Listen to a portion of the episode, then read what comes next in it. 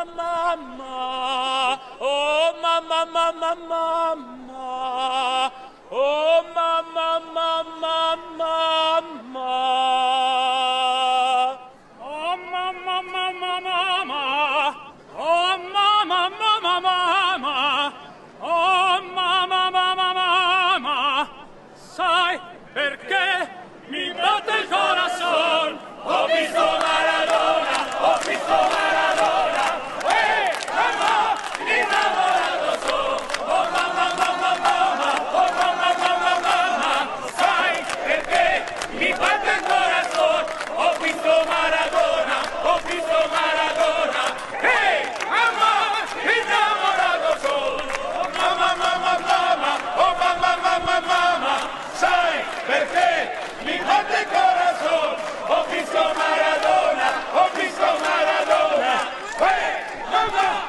Hoje, dia 30 de Abril, podemos e devemos cantar outros nomes.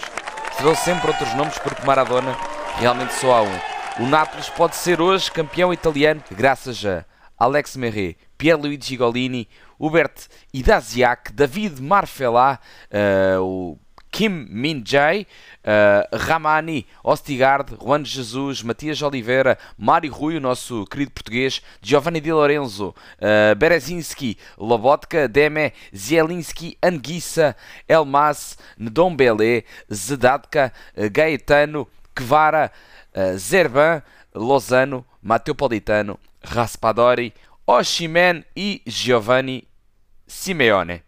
Claro, não esquecer Spalletti, hoje com uma equipa completamente diferente de outras épocas em que o Nápoles foi campeão. Esta aqui é uma verdadeira equipa que se foi compondo com o, o treinador Luciano Spalletti, uh, que não é do Sul, mas parece, tendo em conta a sua paixão, com De Laurentiis, o presidente, a redimir-se de um aparente desinvestimento com as vendas passadas e recentes de Koulibaly, Mertens, Insigne, e agora a fazer uma campanha assombrosa a Itália, deixando os adversários bem longe na tabela classificativa. Todos estes craques destaques merecem o destaque que uh, é reconhecido, merecem ser cantados em todas as ruas de Nápoles, uma cidade que os seus habitantes se consideram em primeiro lugar napolitanos e só depois italianos.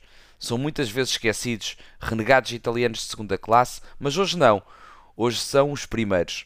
Hoje festejam como se não houvesse amanhã, depois ou depois ou depois.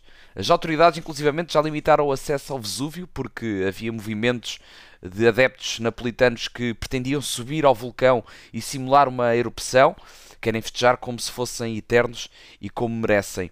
Porque o futebol consegue precisamente essas proezas, oferecer esse sentimento de justiça divina, estrategicamente colocada no colo de quem merece como aconteceu quando veio Diego Armando Maradona em 1984 para este clube.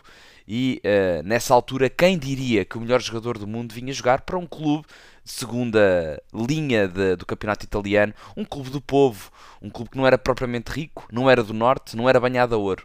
E isso era justiça para o povo. Quem diria que uma equipa do Sul seria campeã de Itália? Afinal de contas, até 1987, ainda nenhuma equipa do Sul tinha vencido o Scudetto. Dizem que a festa de Nápoles em 87 foi maior que a própria conquista de Itália de 1982. Ser-se de Nápoles é especial e quem já visitou a cidade sabe disso. As ruas não esquecem, as ruas falam, Há loucura, há uma certa tensão, um certo misticismo em algumas ruas. Há muita América Latina naquela, naquelas eh, calçadas. Motas, barulhos, cheira comida, janelas de casa abertas, gritos, vida, correria. Há muito futebol também. Amor ao futebol. E toda a gente fala de futebol. Toda a gente conhece futebol. Maradona, por exemplo, está nas paredes, está nos santuários, nas motas, nas bandeiras, nos restaurantes. É omnipresente, como Deus. Como os disseram em 1987, numa faixa que relembro com, com muito carinho, foi colocada no cemitério de Poggioarelle. Desculpem-nos a demora. Olhem só o que vocês perderam. Hoje estou vivo para dizer que vou ver o Nápoles campeão de Itália, por isso vou sair de casa com a minha camisa do Nápoles e do meu amigo Diego Armando Maradona.